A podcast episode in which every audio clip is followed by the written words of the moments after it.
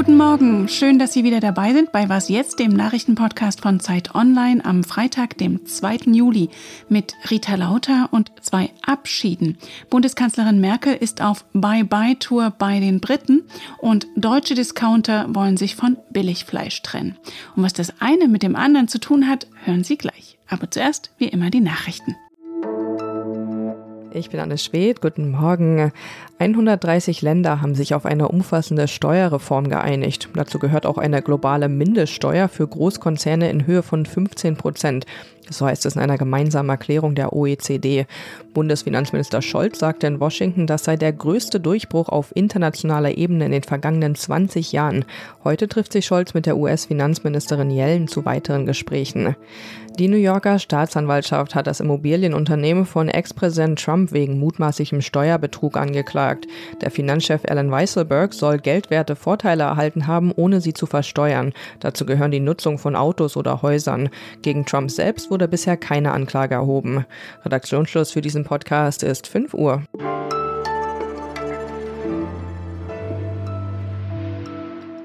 Vor drei Wochen erst war Bundeskanzlerin Angela Merkel in Großbritannien. Im malerischen Cornwall nahm sie Abschied von ihren G7-Partnern. Doch manche Abschiede ziehen sich bekanntlich ein bisschen hin. Und heute ist sie nun nochmal da. Sie besucht Premier Boris Johnson und hat eine Privataudienz bei der Queen. Und ich habe jetzt unsere London-Korrespondentin Bettina Schulz am Telefon. Hallo, grüß dich. Ja, hallo nach Berlin. Bettina, worum wird es da heute eigentlich gehen? Ja, die Bundeskanzlerin kommt hier zu ihrem Abschlussbesuch her und äh, wird, das muss man sagen, doch mit großen Ehren und großem Respekt empfangen.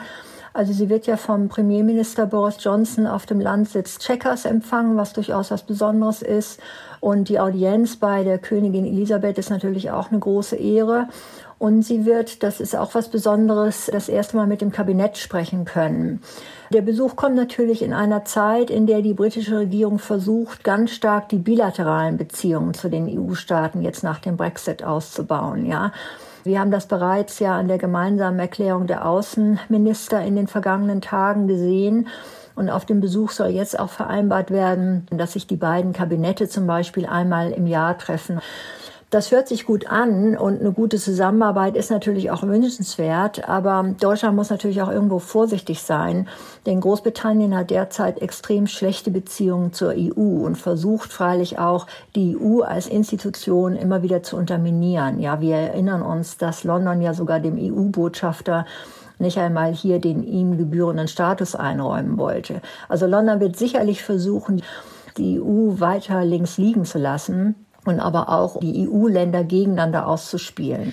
Das heißt, das Thema Brexit ist immer noch nicht durch. Wo hakt es denn noch? Ja, hakt an sehr vielen Stellen. Also wir haben das jetzt gerade gesehen mit dem Nordirland-Protokoll, mit dem sogenannten Würstchenstreit. Da ist ja jetzt gerade eine Einigung gekommen. Vorgestern, dass Großbritannien jetzt nach Nordirland weitere drei Monate gekühltes Fleisch liefern darf. Ja, die EU importiert normalerweise kein gekühltes Fleisch. Der Punkt ist, die Briten und die sogenannten Unionists in Nordirland haben Interesse daran, den Streit um das Nordirland-Protokoll bis 2024 köcheln zu lassen, denn dann ist die Abstimmung, ob das Nordirland-Protokoll beibehalten wird oder nicht. Und da ist natürlich die Hoffnung, zumindest bei den Unionists, dass dann das Protokoll gekippt werden kann. Ja, also wir werden noch lange da Streit sehen. Noch lange Streit sehen. Mal persönlich gefragt, du lebst jetzt seit ungefähr 30 Jahren in London. Hat sich das Verhältnis zwischen Briten und Deutschen eigentlich seit dem Brexit geändert? Also ich muss sagen, auf der persönlichen Ebene ist es ja gut. Ich finde sogar, dass es sich gegenüber früher vor 30 Jahren verbessert hat. Ja, man darf nicht vergessen, die Mehrheit der Bevölkerung hat ja nicht für den Brexit gestimmt. Das war damals eine Mehrheit der Leute, die da zur Abstimmung gegangen sind. Ja, und man darf nicht den Frust und die Verbitterung der Bevölkerung hier unterschätzen, die so sauer darüber sind, dass sie jetzt nicht mehr frei in die EU reisen können, da leben können. Und man bekommt äh, eigentlich sehr nette Bemerkungen hier von den Leuten. Man darf natürlich nicht vergessen, wir hatten jetzt gerade das Fußballspiel, ja, die England hat gewonnen in Wembley, hier in den Kneipen, das war unglaublich. Und ja, da gibt's auch wieder die Gehässigkeiten. Aber im Großen und Ganzen wird Deutschland und wird vor allen Dingen die Bundeskanzlerin mit ganz, ganz großem Respekt gesehen. Ja, gerade weil sie so unprätentiös ist, weil sie so normal ist, weil sie jahrelang Deutschland mit einer sehr ruhigen Politik vorangeschoben hat. So ganz anders als im Moment die Politik hier. Und das wird mit großem Respekt bezeugt und das hört man immer wieder. Danke dir nach London, Bettina. Alles Gute nach Berlin.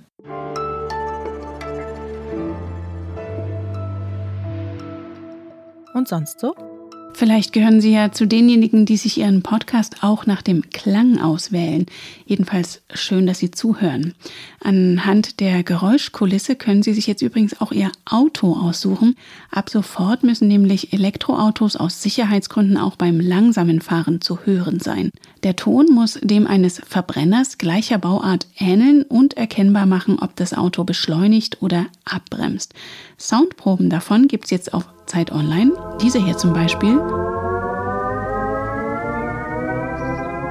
vom BMW i3 wird laut Experten als beruhigend wahrgenommen, eher futuristisch kommt demnach der Renault Zoe daher und sogar fast mechanisch mutet der Sound vom VW ID3 an.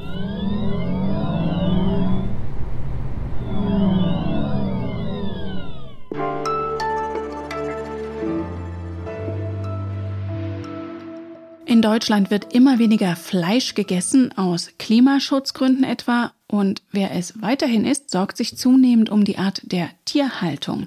Das ist offenbar auch dem Lebensmitteldiscounter Aldi aufgefallen. Er hat letztens angekündigt, bis 2030 nur noch Frischfleisch von Tieren zu verkaufen, die in den strengeren Haltungsformen 3 und 4 aufgezogen wurden. Gestern haben Kaufland und Lidl Ähnliches verkündet. Was bedeutet das für Landwirte und Konsumentinnen?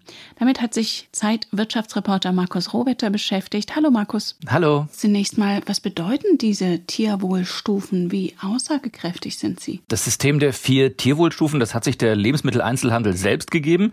Das hat also nichts zu tun mit dem staatlichen Biosiegel oder so etwas. Stufe 1, die gibt eigentlich nur wieder, dass das Tier dem gesetzlichen Mindeststandard entsprechend gehalten wurde. Und je nach Stufe bis hoch zu vier gibt es dann in jeder Stufe etwas mehr Platz für für das Tier, besseres Futter, in höheren Stufen dann auch frische Luft oder gar Freilandhaltung. Also, das sind keine staatlichen Tierwohl-Label. Die Branche würde sich dem freiwillig unterwerfen, um weiter im Sortiment von Aldi und auch Rewe zu landen. Doch dabei gibt es einige Probleme für die Bauern, schreibst du. Welche denn? Ja, man muss sich mal vergegenwärtigen, dass 90 Prozent des heute verkauften Fleisches in Deutschland noch aus den unteren Stufen kommt, eins und zwei. Da muss also viel passieren und das heißt für die Bauern, die müssen ihre Ställe umbauen. Vor allen Dingen für die Schweinehalter wird das zum Problem, gerade wenn es um den Auslauf geht für Tiere, Freilandhaltung in Stufe 4 zum Beispiel. Denn, wissen wir alle, Schweine, die stinken und Deutschland ist dicht besiedelt. Und wenn die Schweine selbstständig rein und raus spazieren könnten, dann drängen auch eben deren Gerüche nach draußen. Und das Emissionsschutz Recht steht also dagegen. Die Bauern dürfen das nach dem geltenden Recht also gar nicht die Schweine rauslassen. Also man könnte überspitzt sagen, viele Bauern würden die Sau gern rauslassen, dürfen es aber gar nicht. Also wäre jetzt die Politik gefragt, die Auflagen zu ändern. Ist das realistisch? Ja, die Politik hat das Thema wirklich jahrelang schleifen lassen, das muss man so sagen. Und jetzt kommt Aldi und setzt allen die Pistole auf die Brust. Wenn die Höfe der Bauern so liegen, dass das emissionsschutzrechtlich gut geht, dann sollte das kein Problem sein. Für alle anderen wird das sehr schwierig, denn natürlich will auch keiner den Gestank überall haben.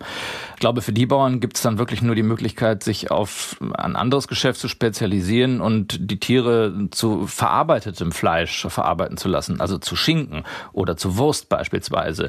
Das geht nämlich nämlich. Darauf bezieht sich die Initiative von Aldi nämlich gar nicht. Die ist nur auf das Frischfleisch, also das, was unverarbeitet in den Kühlregalen liegt. Ja, du sprichst es schon an. Was ist dein Fazit? Ist es eher eine PR-Nummer von Aldi oder ein Anreiz zu einem sinnvollen Umbau des Fleischmarkts? Unter Tierwohlaspekten hat man sich so einen Schritt, glaube ich, immer gewünscht.